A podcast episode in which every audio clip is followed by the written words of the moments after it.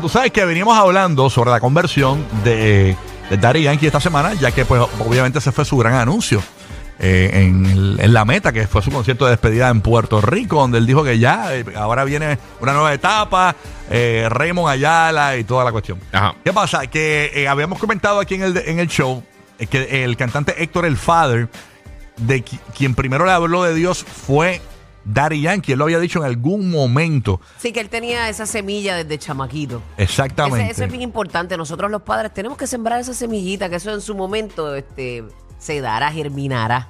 Entonces, eh, Héctor El Father estuvo en el podcast de Trap House Latino Ujú. y ahí habló un poquito sobre cómo fue que él conoció a Dios. Vamos a escuchar, se va a sorprender lo que dijo Héctor Delgado hoy día. Héctor El Father, súmalo ahí. musicalmente hablando, y digo musicalmente hablando, queriendo decir que yo en ese momento quizás me estaba disfrutando un tema tuyo secular y tú estabas ya sintiendo que Dios te estaba llamando. ¿En qué, ¿En qué canción fue, desde qué canción musicalmente hablando tú sentiste, ok, Dios me está llamando?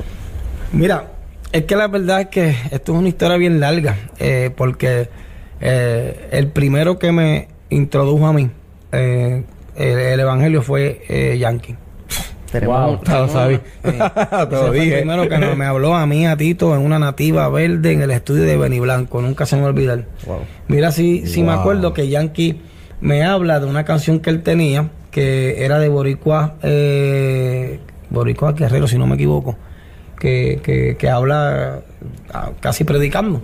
Eh, va a dar esa asignación, busca esa, esa Eh, ese esa es el álbum de Boricua Guerrero que eran dos álbumes, uno era de reggaetón, otro era de rap. Era, pues, el de y el rap. tema de él era con Nas. Pon, pues, Winchester 3030. pues yo sé, yo sé que había una canción para ese tiempo que, que él pues hablaba de las cosas que estaban cuando pasando. sonara la trompeta. Esa mismita, esa mismita. Got it, yes. Y él me estaba hablando de, de eso, de eso. Luego de que eh, eh, Yankee siembra esa semilla, el de luego el que empieza a inculcarme las cosas del Señor es Tito. Tito es el segundo, que después empieza a inculcarme las cosas del Señor. Musicalmente Ahí está básicamente, señoras y señores, eh, ¿verdad? Lo que dice eh, Héctor Delgado, ¿no? Guau, y que Eh, se acuerde este, eh, la nativa verde en tal lugar. Para que tú Eh, veas. Eso es algo. Esos son momentos que le impactaron. Memorable. Sí, sí, sí, Ajá. eso es así, eso es así. Mira para allá, como germinó esa semillita tiempo después. Memorable. Estoy aquí buscando, ¿verdad? Este. Ya lo boricua guerrero. ¿cómo La, la- olvidar? la canción, Ya, voy, a, no, voy a- voy a enviarla por acá la canción para ponerla, eh, eh, ¿verdad? Y escuchar esa canción de Boricua Guerrero donde es con Nas, con el cantante Nas, Con Nas, sí. donde eh, Daddy Yankee pues habla y que, y que de Dios nunca, no recuerdo la, la canción, acuérdense que yo soy rockero, este, tú sabes. Yo me acuerdo que ahí estaba mexicano, me acuerdo, Sí. me acuerdo de ese. Yo me acuerdo del disco Boricua Guerrero, yo me acuerdo del me disco acuerdo. Boricua Guerrero. Tenemos el audio de la canción, pónmelo en vivo, no importa. Diablo, boricua guerrero, me acordó de repente de algo en Fajardo. y Sí, todo. te, le- te la envié ahí a, a digital, a digital el link. Este, nada, cuando la tengamos me avisas. Eh, eh, porque la- la- es el último, el último post. Eh, ahí está, pon- ponla en vivo, ponla en vivo. Vamos a escuchar eh, un peda- un pedacito. Coming from the shadow of that Iceland, we are Winchester, Yankee, and Nas Escobar, Pablo, what's up, uh? What's up? Keep it raw for y'all. No doubt. PR, check it. Play your position, focus on life, see what you missing. Reality, the tail of the caliber. 45 Dale un poquito para adelante en vivo para ver si escuchamos a Yankee. Ese es Nas. Dale para atrás. Ahí empecé. Ahí va. hood raise you. Never let them hoes play you. Mental, smart, strong and stable. 30, 30, M60 metrales, letal, violenta, alimenta el mental de toda mi gente completa. Fundamental es mi letra, representa el instrumental, rápida, lenta.